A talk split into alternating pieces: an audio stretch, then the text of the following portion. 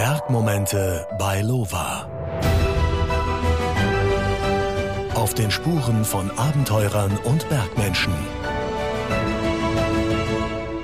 Oh mein Gott, kann ich diese Tour wirklich gehen oder ist die dann doch ein bisschen zu schwer für mich? Falls ihr euch diese Frage schon mal gestellt habt, seid ihr hier jetzt total richtig. Mein Name ist Andi Christel.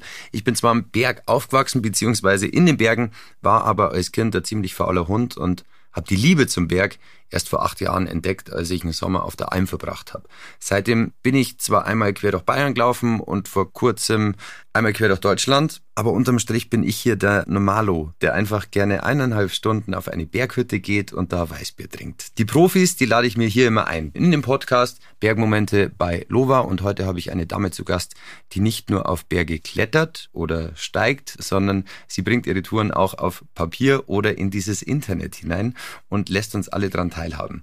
Gerade für Leute, die sich noch nicht so gut auskennen am Berg, ich würde mal sagen, da bist du wohl die beste Freundin. Herzlich willkommen, Uli Gunde alias Erika Dürr. Servus. Habe die Ehre. Darf ich sagen Erika Dürr oder wirst du lieber Uli Gunde genannt?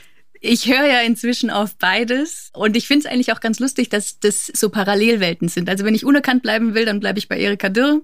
Uli Gunde kennen die meisten Leute und wenn sie dann irgendwann checken, so, ah was, du bist die Uli Gunde, dann ja, sind es irgendwie immer ganz lustige Reaktionen. Aber ich höre auf alles. Also ähnlich wie Crow mit seiner Maske. Du hast ja, genau, ja. Uli Gunde ist meine Maske. Okay, du hast die Frage schon hunderttausendmal beantwortet, aber ich glaube, es interessiert die Leute jetzt einfach. Warum? Und ich glaube, die Geschichte dahinter ist gar nicht so interessant. Shit, ich hätte noch mal Rücksprache halten sollen mit meinem Bruder, weil die Geschichte geht eigentlich so und die ist total kompliziert, deswegen erzähle ich sie normalerweise nicht. An jenem Tag, wo ich mich bei StudiVZ angemeldet habe, das ist schon richtig lang her, da hat mein Bruder mich angerufen und es war ungefähr so, dass er gemeint hat, so, oh krass, er hat den One-Night-Stand und mit einer Kunigunde und er hat sich extra auch noch, oh Gott, mein Bruder hasst mich jetzt bestimmt, dass ich das hier erzähle, aber ja, er hat sich extra noch den Ausweis zeigen lassen und ich dachte so, hm, welchen Namen nehme ich jetzt für StudiVZ? Ich kann ja jetzt schlecht Kunigunde nehmen, das checkt ihr ja vielleicht und deswegen nehme ich Uligunde in anderen altdeutschen Namen und irgendwann habe ich irgendwann auch eingesehen, dass es diesen Namen gar nicht gibt, was natürlich so Google-technisch eigentlich gar nicht so schlecht ist. Und seitdem ist es Uligunde. Also ich bin jetzt schon fast ein bisschen stolz, weil ich das Internet durchforstet habe nach der wahren Entstehungsgeschichte. Oder du erzählst einfach jedem immer was anderes. Das kann natürlich auch sein. Aber wenn das die wahre Geschichte ist, dann finde ich das schon ziemlich cool. Also Uli Gunde. Dann nenne ich dich jetzt weiterhin Uli Gunde, oder wie machen wir das? Du darfst mich auch Erika nennen, wie du magst. Ich tausche einfach mal durch, würde ich ja. sagen. Du hast deinen Blog 2010 angefangen, also für über zehn Jahren. Du hast angefangen, deine Erlebnisse, die du am Berg machst, aufzuschreiben, mit anderen Menschen zu teilen. Warum? Hm, gute Frage. Schon wieder mit meinem Bruder. Das ist schon wieder eine Sache, die mit meinem Bruder zu tun hat. Ich war 2010 drei, vier Monate allein auf Reisen durch Ozeanien zum Trekken. Und damals hat er mir vorgeschlagen, dass ich einen Blog machen könnte, damit ich nicht immer E-Mails schreiben muss. Und ich dachte so, ja, okay, kann man schon machen. Ich wusste gar nicht, was das ist.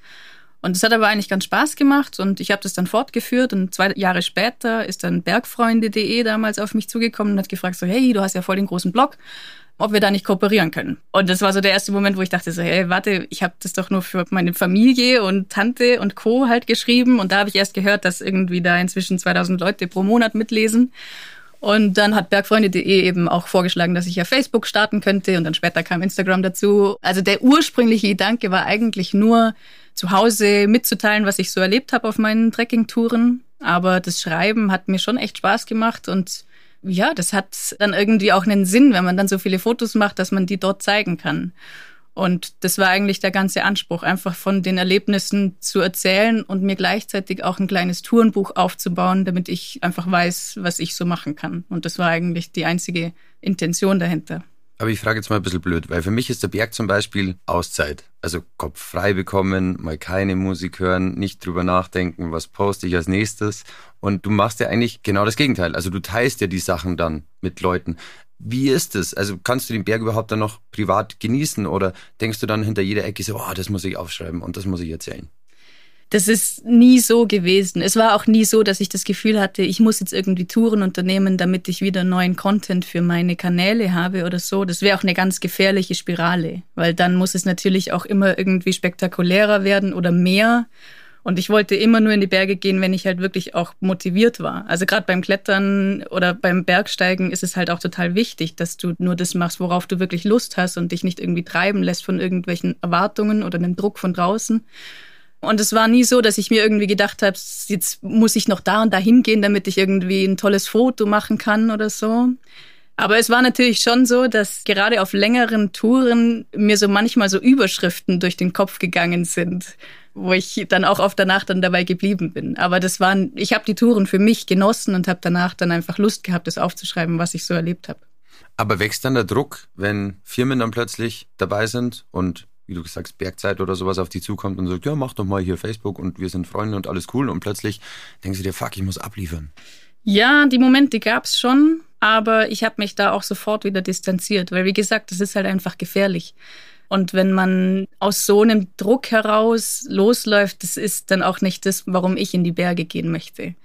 Von dem her habe ich mich da relativ schnell wieder gut distanzieren können und habe wirklich auch einfach meinen Partnern immer gesagt, ich mache halt das, was ich mache, aber ich mache nicht mehr.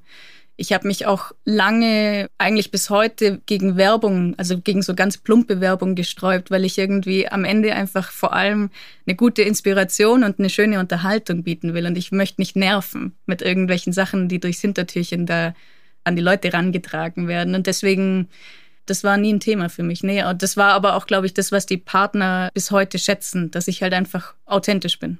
Das schätzen wahrscheinlich auch die Hörer. Und bei so einem Podcast, da haben wir dann wahrscheinlich auch irgendwie so den Überblick oder bei so einem Blog haben wir auch den Überblick, wie viele Leute klicken, wie viele schauen das an.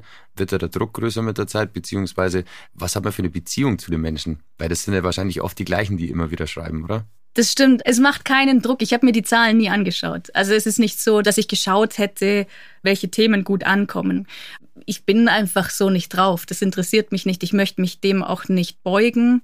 Und es war auch nie so, dass ich gesagt habe, ich will jetzt einen erfolgreichen Blog gründen. Ich habe halt einfach diesen Blog 2010 gegründet und bin einfach dabei geblieben. Und wen es interessiert, der soll dabei bleiben. Und wen es irgendwie nervt, der soll gehen. Das ist auch völlig in Ordnung. Ich merke das auch jetzt bei Instagram. Ich sehe, dass ich teilweise sogar mehr Leute verliere, wenn ich was poste, als ich dazu gewinne. Und ich finde das aber total cool. Die Leute sollen checken, dass Instagram was Realität Gutes ist. sein soll für sie oder es soll nicht nerven. Und in ja. dem Moment, wo sie merken, dass es nervt, dann sollen sie einfach die Reißleine ziehen und denjenigen aus ihrem Feed kicken. Und das ist dann für mich voll in Ordnung. Aber es ist natürlich schon so, dass dadurch, dass ich das jetzt einfach schon so lange mache, da Leute schon richtig lang dabei sind. Und ich kenne halt einfach viele Namen und ich kenne die teilweise dann auch persönlich. Und das ist dann natürlich eine der ganz, ganz schönen Seiten von dieser ganzen Bloggerei. Jetzt hast du ja in den letzten zehn Jahren viel dazugelernt und dich entwickelt, auch was den Berg angeht. Wie ging es denn bei dir los? Also was warst du da so ein Bergtyp und was bist du heute für ein Bergtyp? Äh, losgegangen ist es damit, dass ich im Allgäu, also ich wohne im Allgäu und da habe ich mir diesen roter Wanderführer Allgäu gekauft. Und da gibt es ja die blauen, die roten und die schwarzen Touren. Und für mich war irgendwie total klar, dass diese schwarzen Touren für mich nicht gehen, weil ich mich das nicht traue. Also der Stuiben zum Beispiel, das ist ein ganz klassischer Wanderberg bei uns in der Nagelflugkette. Aber der war, glaube ich, schwarz oder auf jeden Fall rot in diesem Führer. Und da geht halt irgendwie so ein Drahtseilversichertes Stück hoch. Und da hatte ich so dermaßen Respekt davor. Und irgendwann habe ich es halt geschafft und war natürlich endlos stolz. Und dann habe ich mich an diese schwarzen Touren langsam rangewagt. Und dann kam halt irgendwann das Alpinklettern dazu und das Bergsteigen und das Hochtourengehen und so. Und so wurde das dann immer alles ein bisschen in Anführungszeichen extremer. Und sicher die stärkste Zeit war dann, wo wir wirklich so Großsitze in Nordwand oder Teufelsgrad am Mont Blanc gemacht haben. Das war dann schon so diese richtig, richtig extrem motivierte Zeit, wo ich einfach voll auf der Suche war, wo sind eigentlich wirklich meine Grenzen? Weil ich dachte halt immer, dass ich das alles nicht kann. Ich war total überzeugt davon, dass ich niemals im Vorstieg irgendwo im kombinierten Gelände unterwegs sein würde. Und am Ende kam genau das. Und dann war natürlich schon die Neugier da, wohin das jetzt noch führt, was ich eigentlich wirklich kann. Und das war dann natürlich schon spannend zu sehen. Also was wären deine Tipps für Leute, die sich nicht sicher sind, ob sie jetzt die Tour gehen können oder nicht? Sich langsam rantasten, oder? Sich nicht treiben lassen von irgendwelchen Leuten, die meinen, dass der Watzmann ja voll easy sei oder der Jubiläumsgrad, das kannst du jetzt irgendwie zum Frühstück machen, sondern sich loslösen von all den Leuten, die irgendwas reden, sondern einfach auf sich schauen, wo habe ich mich wohlgefühlt, wo war es grenzwertig. Natürlich ist es immer schwer, das einzuschätzen und zu vergleichen. Du weißt ja nicht, was auf dich zukommt. Aber es ist definitiv so, dass du schon dem voll gewachsen sein solltest. Und wenn du das Gefühl hast, du hast die Watzmann-Überschreitung gemacht und du warst ja voll gewachsen, das war total easy, ich hatte pure Freude, dann kannst du dich auch an das nächste rantasten, was halt dann oft irgendwie so Richtung Jubiläumsgrad geht oder so. Und wenn du dir nicht sicher bist, dann nimmst du einen Bergführer. Er spricht überhaupt nichts gegen den Bergführer, weil das ist einfach das geilere Erlebnis. Du musst dich dann um gar nichts kümmern. Das ist halt auch cool. Aber das meinte ich gerade. Also immer einen Scheitel draufpacken, es muss sich dann schon auch gut anfühlen, oder? Ja, das ist das, was ich die letzten Jahre dann einfach gelernt habe. Ich war natürlich total motiviert zu schauen, wo meine Grenze ist und wir waren dann schon in anspruchsvollen Touren unterwegs. Aber ich habe natürlich schon immer wieder das Gefühl gehabt, die Freude stellt sich eigentlich erst ein, wenn's rum ist. Und da hatte ich halt ein ganz besonderes Erlebnis, auch in der Nordwand von der großen Zinne. Da sind wir da in Wechselführung durchgeklettert. Das heißt, mit meinem Mann zusammen und eine Seillänge bin ich vor, dann die nächste er wieder. Also wir sind das wirklich ganz normal richtig geklettert. Und er ist irgendwann an Stand nachgekommen und hat es nur gefeiert. Er hatte, fand es total geil, dass wir jetzt hier sind und dass das so geil ist und so tolle Kletterei und die mega Aussicht und so. Und ich hatte im Kopf die ganze Zeit nur, okay, noch 15 Seillängen, noch 14, noch 13, so. Und das ist für mich dann schon so dieser Moment gewesen, ja, ich habe manchmal Lust, das rauszufinden, ob ich das kann und wie sich das anfühlt, also wie viel Freude ich dabei habe. Aber dann habe ich auch das Bergsteigen wieder mehr für mich entdeckt, wo ich halt dann so Zweier-, Dreier-Gelände geklettert bin. Und da war es das erste Mal, dass ich eigentlich wirklich noch während des Kletterns genau hier sein will. Und da hatte ich volle Freude. Und ich glaube, dieser Moment, wo du voll im Flow bist, wo du einfach genau jetzt hier sein willst und nicht dann in drei Stunden endlich am Gipfel, das ist das, wonach man suchen sollte. Ja, aber ich hatte es jetzt zweimal am Klettersteig, wo ich drin hing und mir dachte, was mache ich hier eigentlich? Also, wo ich auch oben angekommen bin und mir dachte, also ich bin froh, dass ich angekommen bin, aber es hat jetzt nichts von dieser normalen Bergtour irgendwie gehabt. Trotzdem war ich letztens in der sächsischen Schweiz und ein Kompliment, ja, wir klettern jetzt. Und ich hatte nicht mehr Kletterschuhe, dann bin ich barfuß geklettert, weil das ja sein Opa auch schon gemacht hat, damals im Osten. Und er hat mich dann gesichert und das war voll cool. Also das war Wahnsinn. Und wenn man sich dann da reinfallen lässt und wenn sich jemand um dich kümmert, dann ist das total geil. Aber wie du wahrscheinlich gesagt hast, wenn man sich unsicher ist, ein Bergführer oder man braucht halt immer jemanden, der sich auskennt und der sich auch die Zeit nimmt, um dir das Ganze beizubringen. Genau. Vor allem sich Zeit nehmen und sich langsam rantasten. Also nicht halt gleich irgendwie mit einem E-Klettersteig anfangen, weil man das so macht oder weil bei Instagram irgendein geiles Bild da war, sondern einfach sich langsam rantasten und sich halt auch die Zeit nehmen. Ne? Das ist halt auch total cool, wenn du dir das selber erarbeitest. Es ist was anderes, wenn du vom Bergführer mitgenommen wirst, der sagt dir, wo du die Steigeisen anziehen musst und wie du jetzt was tun musst. Und es ist schon nochmal was anderes, wenn du das wirklich voll selbstständig führst. Und das ist schon nochmal das intensivere Erlebnis. Warum macht man jetzt gerade das und nichts anderes, wenn man eigentlich eh Höhenangst hat oder hatte? Immer noch habe, würde ich sagen. Naja, es war tatsächlich die Suche nach der Grenze, nach dem, was ich wirklich kann. So, wenn man so überzeugt ist, dass man was nicht kann und dann so einen kleinen Blick da reinbekommt, was man eventuell können könnte, dann wird's natürlich total spannend. Und das ist natürlich dann auch spannend, weil du an dir arbeitest und die Fortschritte siehst, du wirst besser, du siehst deine Tourenliste, die immer beeindruckender wird für die eigenen Verhältnisse. Und das ist schon ein Antrieb. Aber es braucht trotzdem immer wieder mal diesen, diesen Schritt zurück, um zu schauen, will ich das hier eigentlich wirklich selber machen? Oder mache ich das hier, weil man das so macht oder weil alle Freunde das halt cool finden? Und so einen Moment hatte ich halt in Südafrika dann, jetzt vor zwei Jahren ungefähr. Da waren wir auch am Tafelberg unterwegs und alle haben halt gemeint, so, ja, du musst die und die und die Touren machen und das ist voll geil hier und die Megakletterei. Und ich dachte irgendwann so, ja, das mag sein, dass das ein mega Fels ist und tolle Routenführung und ein Riesenerlebnis, so über Kapstadt zu klettern. Aber ich habe keine Kraft mehr, schon wieder gegen die Angst zu klettern. Und das war auch so der Moment, wo ich dann für mich entschieden habe, vielleicht ist das Klettern inzwischen gar nicht mal mehr so das Ding, was ich wirklich machen will oder was das Richtige für mich ist. Und gleichzeitig habe ich natürlich dann auch mit dem Gleitschirmfliegen angefangen und das war dann wieder ähnlich wie auf den leichteren Graten dann so dieser Moment, wo ich hochgelaufen bin und das Gefühl hatte, ich will jetzt fliegen. Das würde mich so ärgern, wenn jetzt irgendwie die Bedingungen nicht passen. Und das war halt ein bisschen anders beim Klettern, weil beim Klettern war es oft so, ja, wenn es so ein bisschen nass aussieht oder wenn vielleicht hinten schon irgendwie die Wolken sich aufbauen, ja, dann dreht man vielleicht sicherheitshalber nochmal um und freut sich natürlich, weil man jetzt heute nicht einsteigen musste. Und beim Fliegen oder auch bei diesen leichteren Bergtouren oder bei den leichteren Graten, da ist es wirklich so, dass ich da wirklich hin will. Das ist einfach ein super gutes Gefühl. Also du hast deine Grenzen ausgelotet, wusstest, wo die Grenze ist und hast die jetzt auch irgendwie festgelegt und das passt auch, dann kann man sich auch auf andere Dinge konzentrieren. Wo ist es denn noch so? Also du hast gesagt, du musstest das ausloten, was du kannst oder was du am Berg kannst und musstest dir das selber beweisen. Wo war das denn noch so in deinem Leben? Du hast gesagt, Gleitschirmfliegen. Wo kann man das dann noch anwenden? Weil ich glaube, wenn man einmal damit angefangen hat, dann steht einem ja die komplette Welt offen wahrscheinlich. Ja, das stimmt, aber ich war halt nur beim Klettern so überzeugt, dass ich es nicht kann. Mhm. Und das war halt so in meinen Anfang 20er Jahren. Und wenn man da dann sieht, dass man viel kann, wovon man dachte, dass man es nicht kann, dann verändert sich halt auch fürs ganze Leben was. Und so war es dann halt auch, dass ich zum Beispiel überhaupt keine Bedenken hatte, mich selbstständig zu machen oder jetzt vor zwei Jahren diesen Podcast zu gründen. Ich meine, ich hatte immer diesen Glaubenssatz, ich kann keine Gespräche führen, ich kann das nicht. Und es äh, zeigt sich, dass ich es irgendwie scheinbar doch kann. Und das sehe ich bei ganz vielen Menschen und ich sehe es auch bei mir, dass man immer denkt, man kann Dinge nicht. Und wenn man sich dann mal traut und es ausprobiert und dem auch eine Chance gibt mit Zeit und Geduld, dann kann man es doch. Machst du das dann alles, um genau das deinen Lesern oder Followern quasi mitzugeben, das Ganze? So traut euch, geht's mir raus aus eurer Komfortzone? Ja, mit Einschränkungen. Also ich will definitiv die Leute motivieren, mal zu hinterfragen, ob sie das wirklich nicht können oder nur glauben, dass sie es nicht können.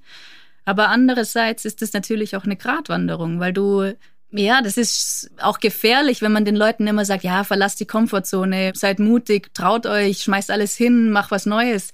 Es gibt halt auch einfach bestimmte Menschen, die dafür gemacht sind und manche brauchen einfach mehr Sicherheit. Und so pauschal zu sagen, ja komm, hey, wenn du Bock drauf hast, dann mach das und kündige deinen Job und keine Ahnung, steige jetzt auf dem Everest ohne Vorbereitung, weil wenn du nur genug dran glaubst, dann kannst du es. Das stimmt halt auf der anderen Seite dann auch wieder nicht. Also man muss schon auch realistisch bleiben und vernünftig. Es gibt auch immer einen, der es besser kann als einer selbst. Ja, das ist natürlich sowieso das Nächste, weil in Instagram oder in diesem Internet generell, da gibt's halt immer nur Leute, die die alles viel besser können und man dann immer das Gefühl hat, man ist der Schlechteste und der Dümmste. Aber man vergleicht sich halt auch immer nur mit den Leuten, die scheinbar halt eine bestimmte Sache besser können.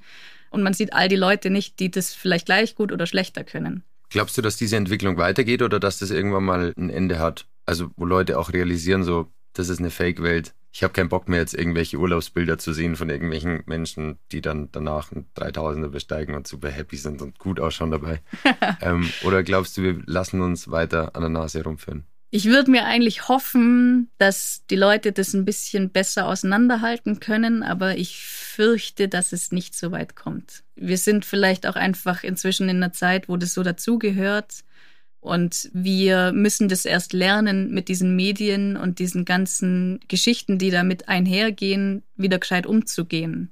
Das war einfach die Generation vor uns oder noch früher, da war das nicht nötig, das zu können und wir müssen das halt jetzt lernen, weil das macht uns am Ende zu einem ganz großen Teil auch oft einfach nur unglücklich, wenn wir sehen, was alle anderen gerade machen und man selber muss mal wieder im Büro hängen und alle anderen sind gerade irgendwie draußen und genießen die perfekten Bedingungen. Das ist halt, ja, das ist real life. Aber wir vergleichen uns halt mit der ganzen Welt und das ist das Ungute. Wie machst du das dann? Hast du Smartphone-Zeiten oder sagst du dann auch mehr offensiv am Berg so, nee, das Foto mache ich jetzt nicht, das behalte ich jetzt einfach nur im Kopf? Geht es überhaupt noch bei dir? Ich versuche natürlich tatsächlich Instagram so wenig wie möglich aufzumachen, weil das einfach mühsam ist, speziell weil man selber gerade arbeiten muss. Ich habe halt einfach auch Wochen, wo ich einfach gar nichts machen kann, weil ich einfach nur von Podcastaufnahme zu irgendwelchen Shootings unterwegs bin und da einfach nicht mal Zeit für einen kurzen kleinen Gleitschirmflug bleibt. Und dann will ich gar nicht sehen, was die anderen so machen. Dann gibt's natürlich auch Zeiten, wo es bei mir irgendwie voll gut läuft. Ich habe halt gerade Zeit und kann coole Sachen machen. Dann ist es auch gar nicht mehr so schlimm, andere Sachen zu sehen. Aber es ist tatsächlich so, gerade jetzt auch beim Gleitschirmfliegen, das ist ja jetzt kein so ein spannendes, in Anführungszeichen, Thema mehr, weil das Klettern, wenn ich davon erzähle, das ist für viele interessant, die können damit irgendwie was anfangen. Aber wenn ich natürlich jetzt irgendwelchen Kletterern erzähle, wie das jetzt da oben auf 4000 Meter war mit meinem Gleitschirm und dann habe ich, keine Ahnung, einen Klapper kassiert und so, das ist ja irgendwie, das, das interessiert ja niemanden. Und deswegen komme ich immer mehr dazu, dass ich gar nicht mehr so viele Fotos mache. Und eigentlich ist es auch ein Ziel oder eine Sache, an der ich gerade arbeite, dass ich gar keine Fotos mehr mache, sondern das im Nachhinein zeichne.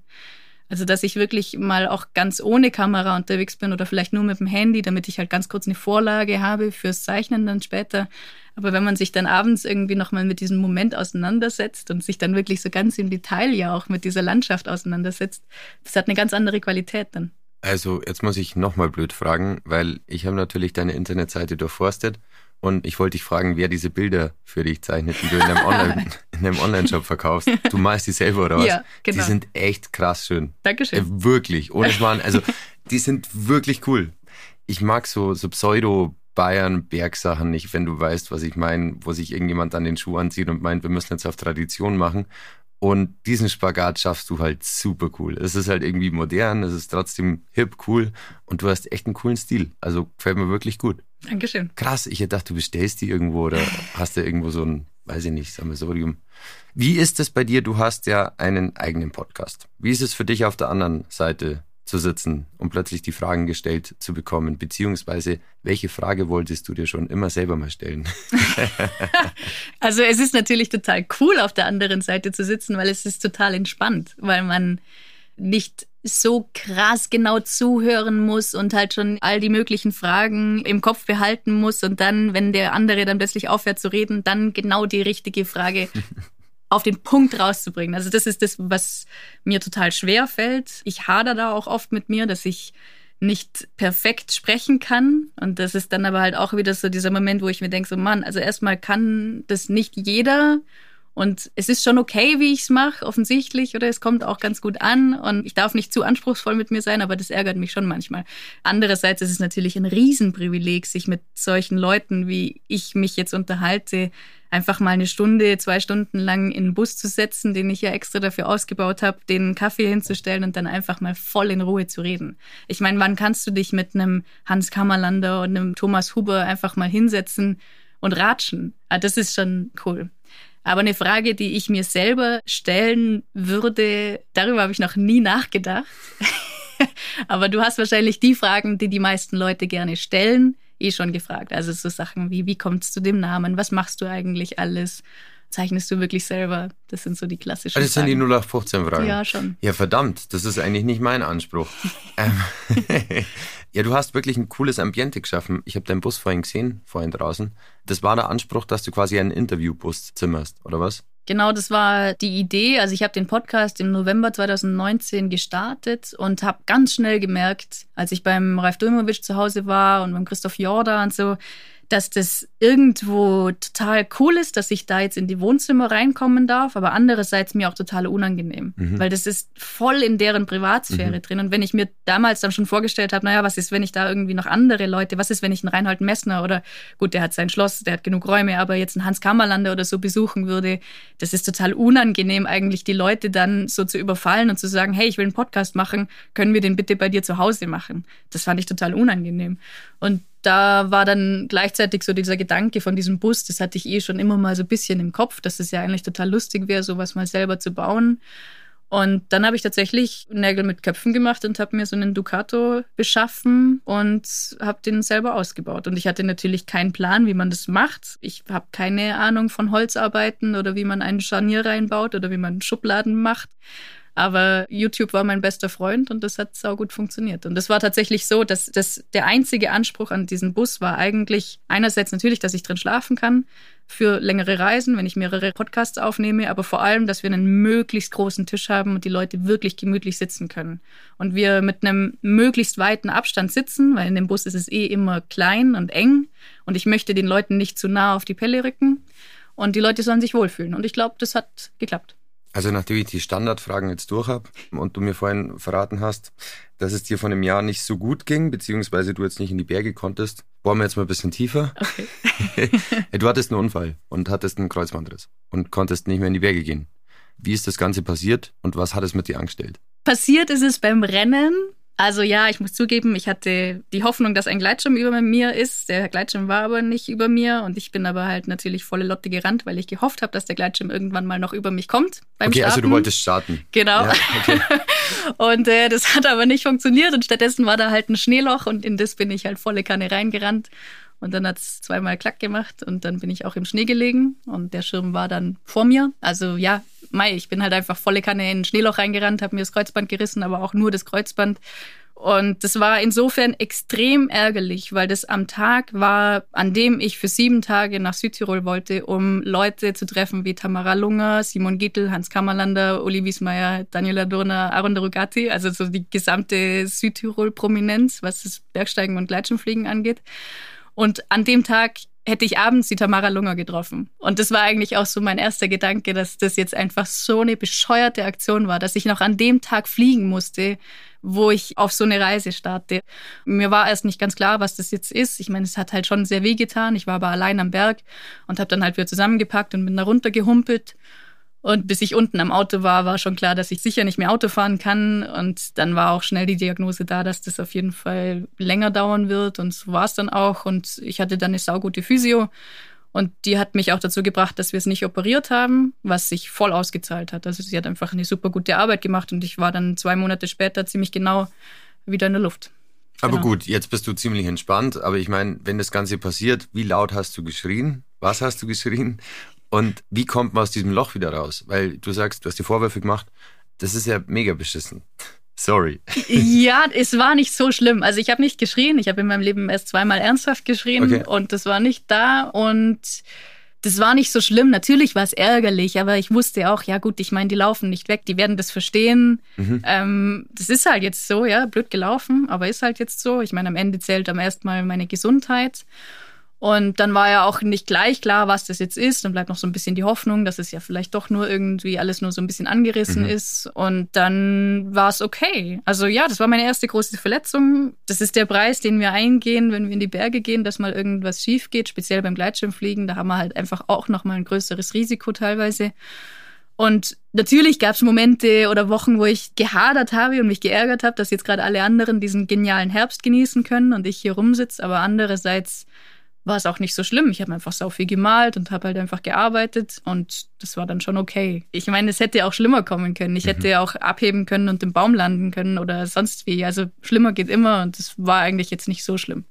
Also ich war noch nie Gleitschirmfliegen, ich war immer Fallschirmspringen, da ist aber jemand anders für mich rausgesprungen, ähm, was ganz angenehm war und für mich war die schlimmste Situation, als der Fallschirm aufging, es war super gut, also da freust du dich natürlich, aber dann plötzlich nichts um einen rum zu haben. Also dieses Mary Poppins Gefühl, nenne ich es jetzt mal, und du schwebst ein paar hundert Meter über der Erde und denkst irgendwie so, oh Gott, oh Gott, und ja, so zieh rechts, dann fliegen wir rechts, zieh links, dann fliegen wir links. Nicht so, nein, mach du das bitte.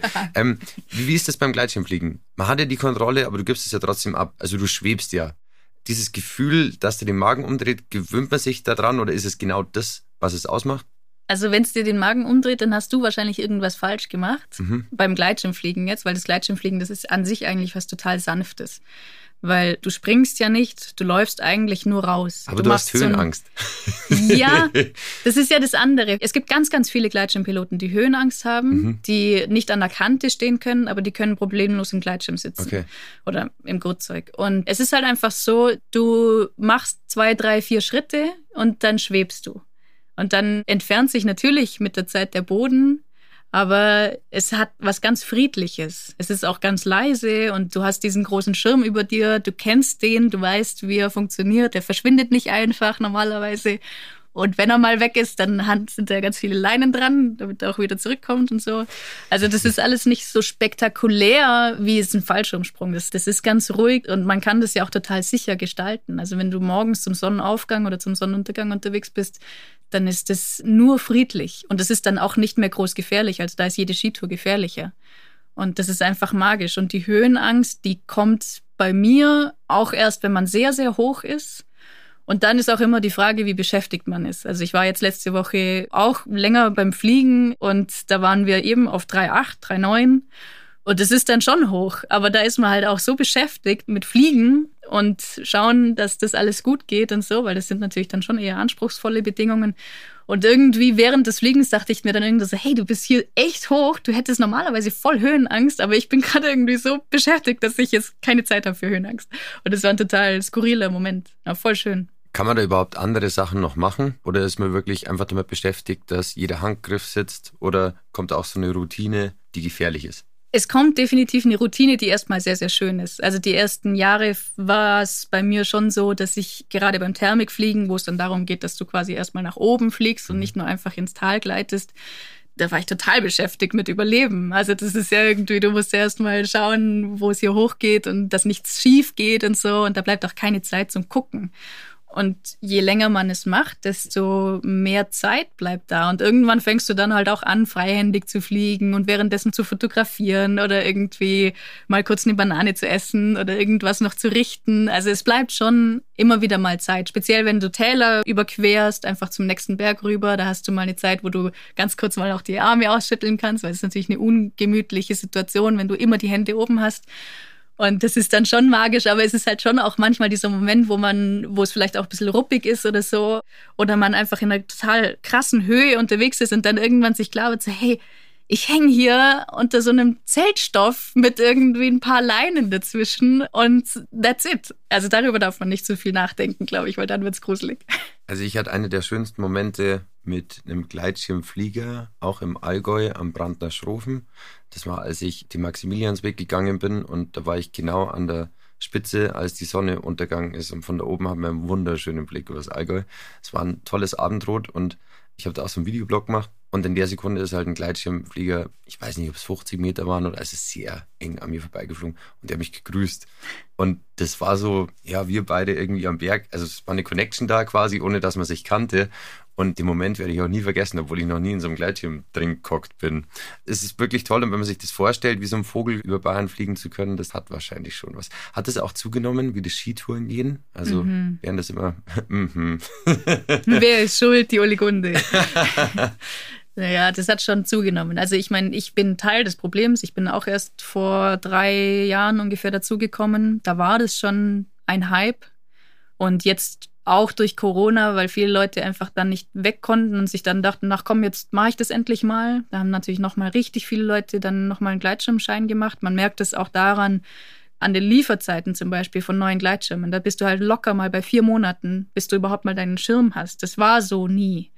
Und es ist natürlich auch so, dass die Startplätze, die wir haben, weil in Deutschland gibt es einfach ein paar offizielle Startplätze und du darfst auch nur dort starten, die werden halt voll. Und dann, wenn sich da dann nicht vernünftig verhalten wird oder Leute irgendwie speziell, sorry to say, aber gerade diese Bergsteiger, die diese Freiheit so gewöhnt sind, dass man einfach frei überall hingehen kann, wo man sich halt wohlfühlt und sich nicht so allzu sehr an Regeln hält, das ist natürlich extrem kontraproduktiv, wenn sehr, sehr viele Leute an einem Punkt dann fliegen wollen. Und so war es dann auch, dass viele Gebiete entweder vor der Schließung standen oder teilweise auch geschlossen wurden, was natürlich dann bedrohlich ist für eigentlich den ganzen Sport in Deutschland. Und das war schon so ein Moment, wo auch mir nochmal klar wurde, wir müssen uns gerade in solchen Zeiten wirklich an Regeln halten, auch wenn es mühsam ist, auch wenn wir das teilweise vielleicht nicht gewöhnt sind. Aber das ist jetzt einfach total wichtig. Andererseits ist es natürlich auch voll schön, wenn die Leute dann mit so einem riesigen Grinsen unten auf der Wiese stehen und einfach nur noch selig sind. Also so ein Gleitschirmflug und wenn der nur 10, 15 Minuten dauert, der ist einfach so magisch, dass die Leute strahlen. Und das ist schon auch schön zu sehen, dass die Leute draußen sind und jetzt nicht irgendwie am Computer hängen. Von dem her, das hat zwei Seiten.